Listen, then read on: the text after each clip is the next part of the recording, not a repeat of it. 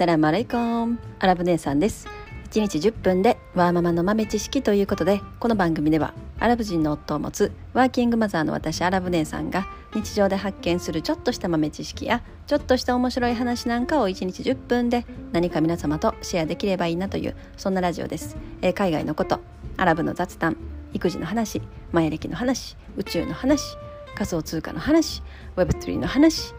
まあ、そんなことをメインに発信しておりますということで、えー、今日は周りめっちゃ静かなの分かります？あのー、いつも外でねもう工事とかすごい多いんで工事は多いし坂は多いし歩い歩いてひいひい言いながら喋ってるんですけど今日はあの、ゆっくり家の中で喋ってます。はい、えー、ちょっとここ数日本当にあのオーディナルのことで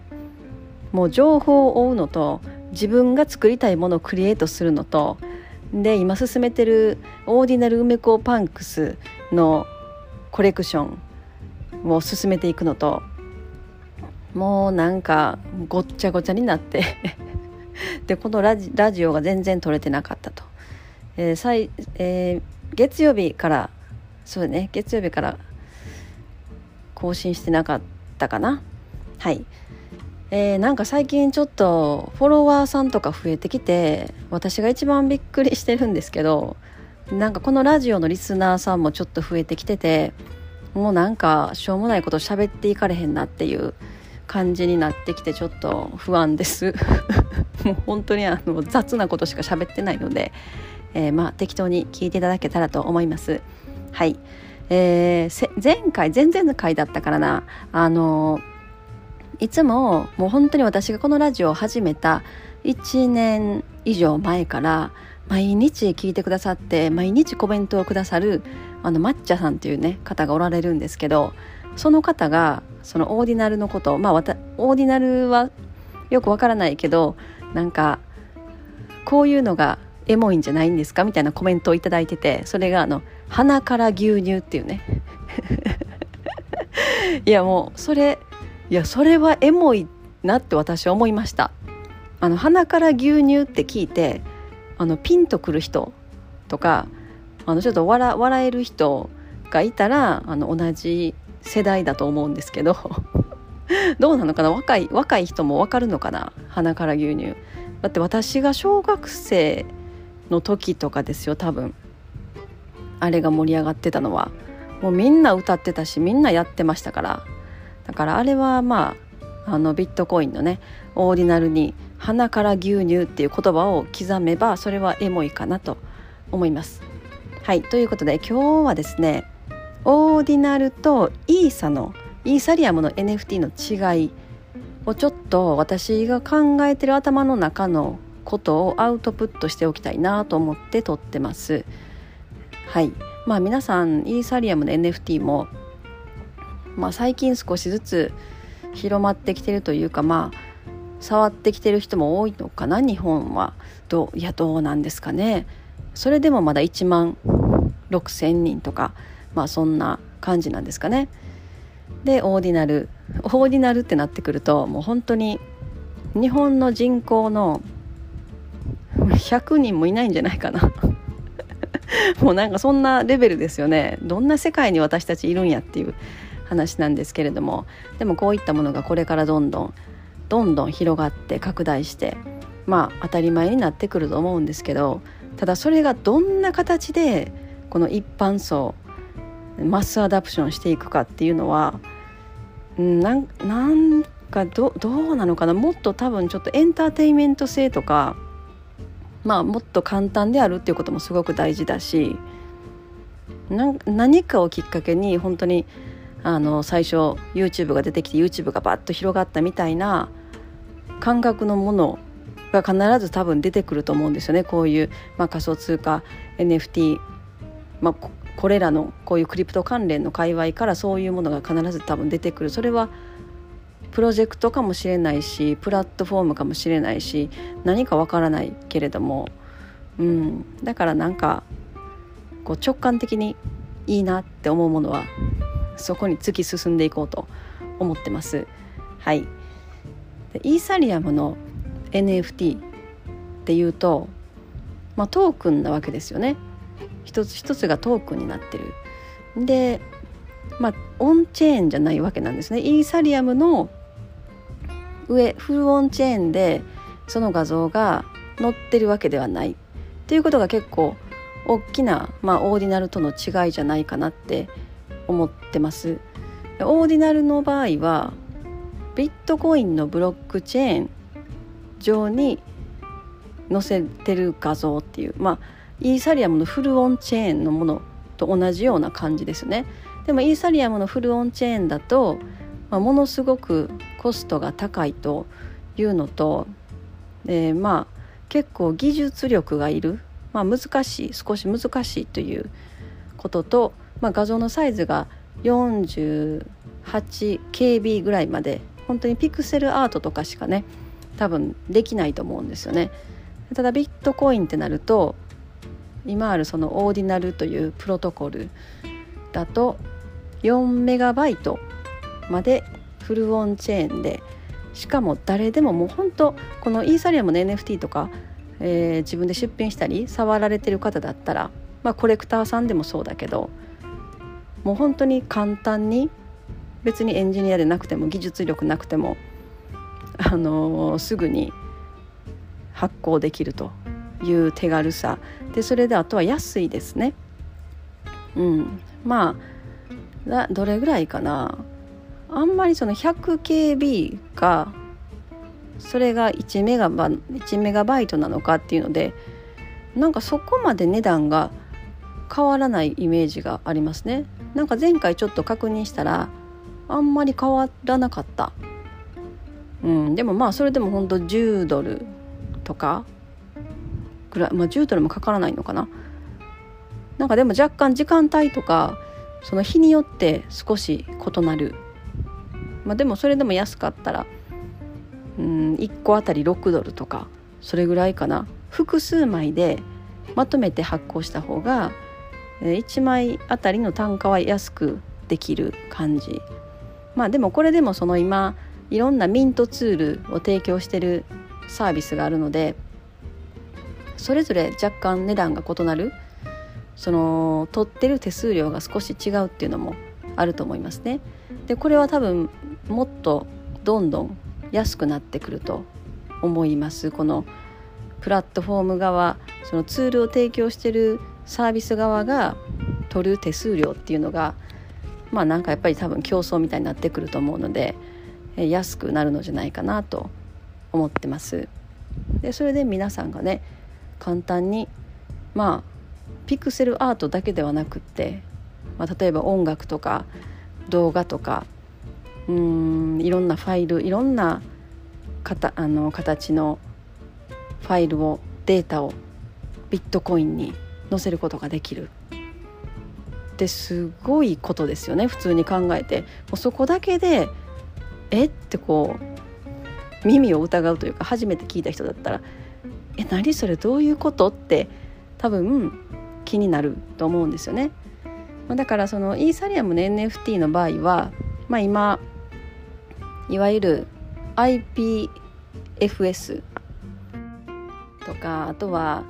えー、Arweave っていうものとか、えー、ファイルコインですかねなんかそういった、えー、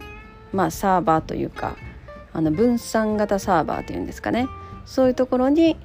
あのイーサリアムで作られた NFT は置かれてるっていう、まあ、イメージですよね。じゃあこのな IPFS とかファイルコインとかあの RBeave っていうのはななんだろうその分散型だからそれでいいんじゃないのっていう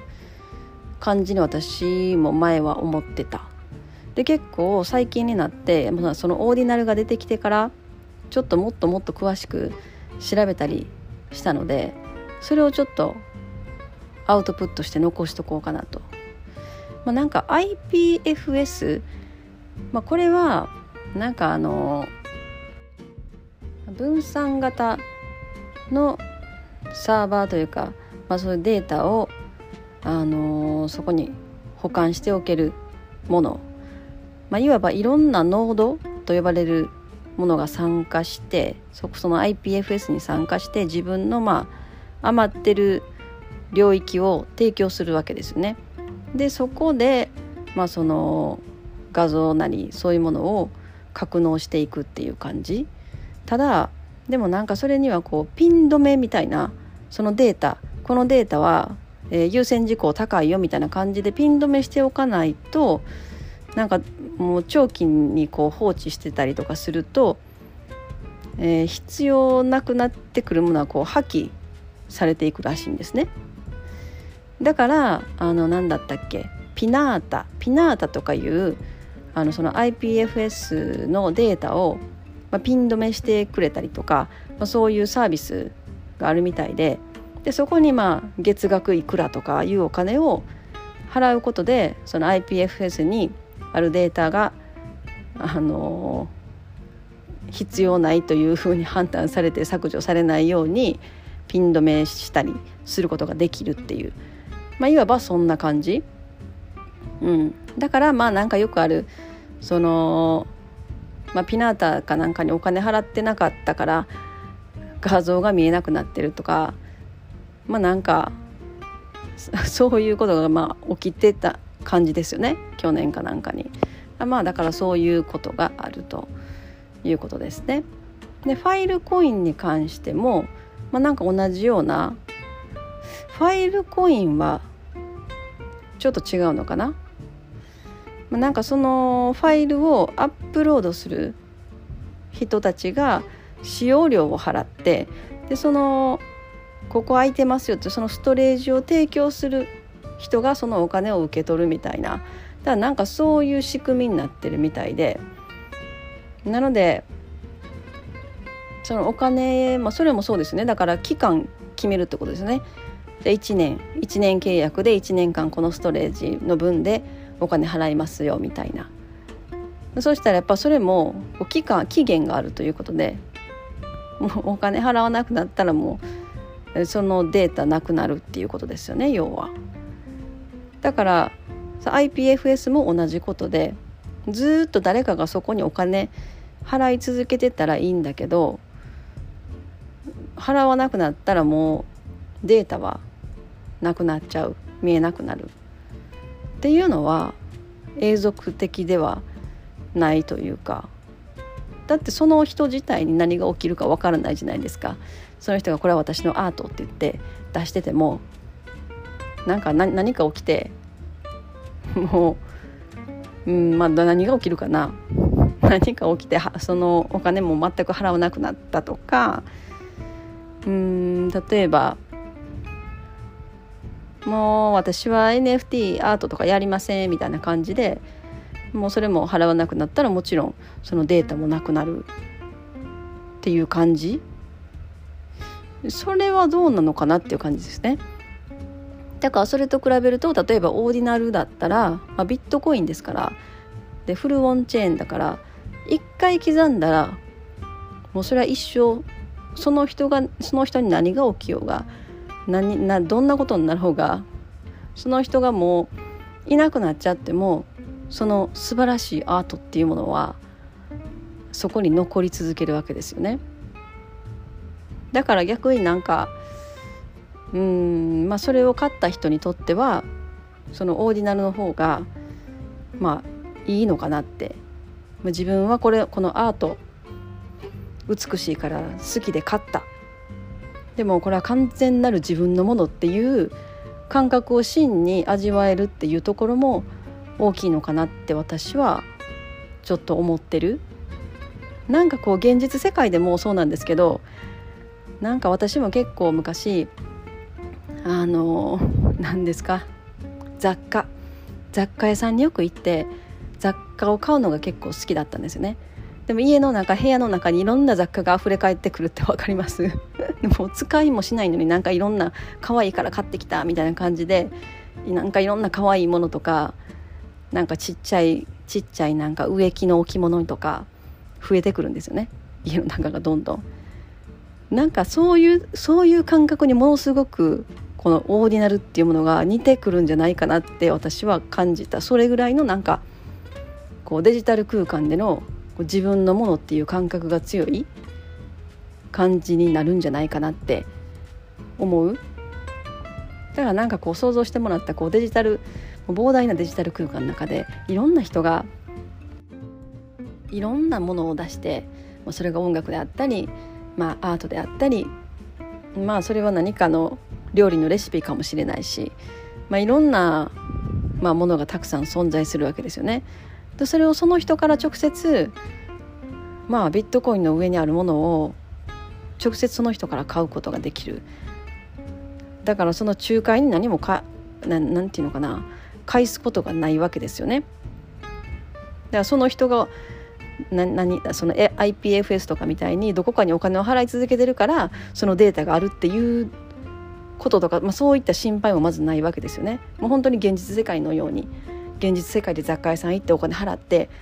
えー、この置物500円ねって言って500円の可愛い置物買ってきたらもうそれは完全に自分のものでそれ売った人がなんか何かをこうやり続けないとなんだろうその自分が持ってるものが消えちゃうみたいなことってないじゃないですか。でもこそオーディナルは多分そうそそういうなんか現実世界にちょっと近い感じ、うん、1万円払って、まあ、1万円なりその、まあ、0.01ビットコインとか払ってまた自分の好きなこのアートみたいなものをデジタル空間で買う。で自分のものになる。そしたらななんだろうもうその打った人がどっかのなんかサーバーにずっとお金を払い続けてないとそれが消えちゃうみたいなことが起きるとそれそれは問題というかでオーディナルの場合はそれがないっていうのはすごく大きいんじゃないかなって私は思った。でそれをね自分がこういろんなとこからこれかわいいあれかわいいっていっぱい増えてきて でも自分のデジタル空間の中はまたこう雑貨屋さんみたいに可愛いものにいっぱい囲まれていくのかなってちょっと思ったりしてる。でもそれでまた面白いのはその自分がコレクトコレクトしていったいろんな種類のデータの中で他の人とまたそれをやり取りしたりできるわけじゃないですか。じゃあこれとこれ交換しようとかじゃあこれは売ってあげるわとかねなんかそれもそれでなんかすごく楽しいというかなんかそれがすごくこの今後の日本日本じゃない今後の人々、まあ、人類のうんなんか欲求を満たす満たしてくれる何かになりうるんじゃないかなってちょっと思ってますね。まあこれこれまで、まあ、これまでとはやっぱりちょっとなんか違う、うん、ここからどんどんその今 AI がいっぱいいっぱい出てきてますけどなんかそんな世界になった時に人間の楽しみとか欲求とかどこにぶつけていくんやっていうところに多分なると思うんですよね。まあ、なんかそういうところとかもうまく絡んでなんかななんかになりそうやなっていうワクワクがあるという。はい、で、まあ、またこのイーサリアムの NFT の話に戻るんですけどで、まあ、IPFS ファイルコインはまあそういう感じそしたら Arweave がまあ一番、まあ、有望というかあれが結構いいんじゃないかっていう感じで多分アーウィーブを使われてる方が多いのかなっていう感じもします。まあ、あれは一回そのあれも分散分散型ファイルみたいな感じですよね。分散型サーバーみたいな。であれも一回お金を払うともうまあほぼ永久にというかもうなんかもう50年とかそれぐらいのレベルで50年100年とかかなそれぐらいのレベルでデータを保管し続けることができるっていうようなまあ、設計で、えー、作られたプロジェクトみたいなんですけどだからまあイーサリアムの NFT だったら多分そこがいいのかなと思うんですけど、まあ、このアーウィーブにも少し欠点があるみたいで、まあ、その欠点が何なのかというとななんだろう、まあ、それ陰性それをその自分の場所を提供している人たちはまあ、自分のこのここの場所をそのデータを置くっていうことで提供するからインセンティブを受けるっていう感じの、まあ、分散型サーバーっていうサービスだと思うんですね。もう私私の理解で喋ってるのでなんかご指摘とかここはこうじゃないかなとかあればいろいろ教えてください。はいということで、まあ、なんかそういう感じからそのアーウィーブが一番いい良さそうなんだけどなんかなんか詳細をどんどんどんどんこういろいろいろんな話を見ていくとそので入ってくるデータまあこれを預けたいみたいなデータがこう飛んでくるじゃないですか。でそれを受け取ったサーバーはその内容を見てこれはちょっと無理とかあのこれはうちうちで預かれないみたいな感じのことが、まあ、簡単に言ったらねできるらしいんですよね。そこが結構なんかちょっとそれは真の分散型じゃないないだろうみたいなところでまあちょっと議論があるっていうのは見ましたね。うん、だからまあそのなんか法に触れるとかまあいろいろあると思いますけどそういったデータを自分とこのあのねとこで保管したくないっていう感じなのかなって思ったりしてる。そしたらどんどんなんかまあ偏る可能性もありますよね。じゃあそれって真の真の自由じゃないというかまあなんかそういうところもあるのかなって思ったりしてます。まあまあその分かりやすく例え話だとまあどっかの例えば大統領とかがものすごいなんかねこうやばい発言をしたと。なんかその情報がまあ NFT として発行された。でそれを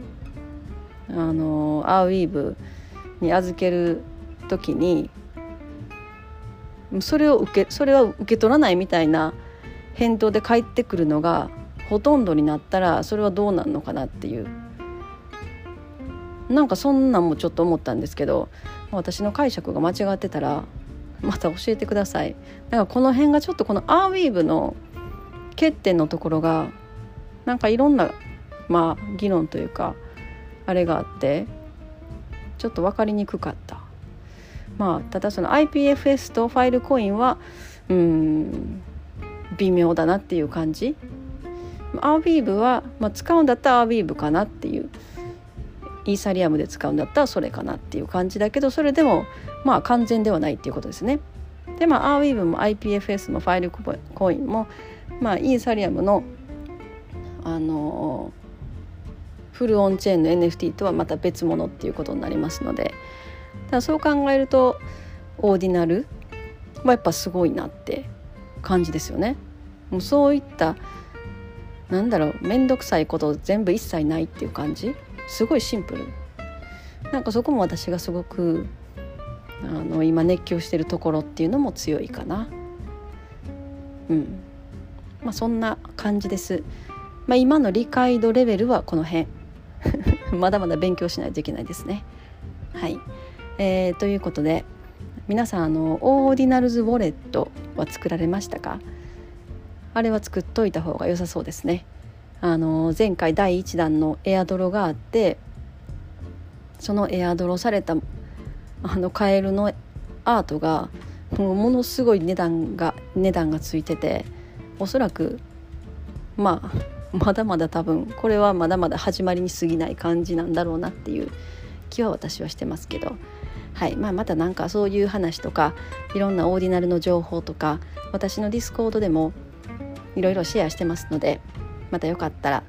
えー、入ってきてください。ということで今日は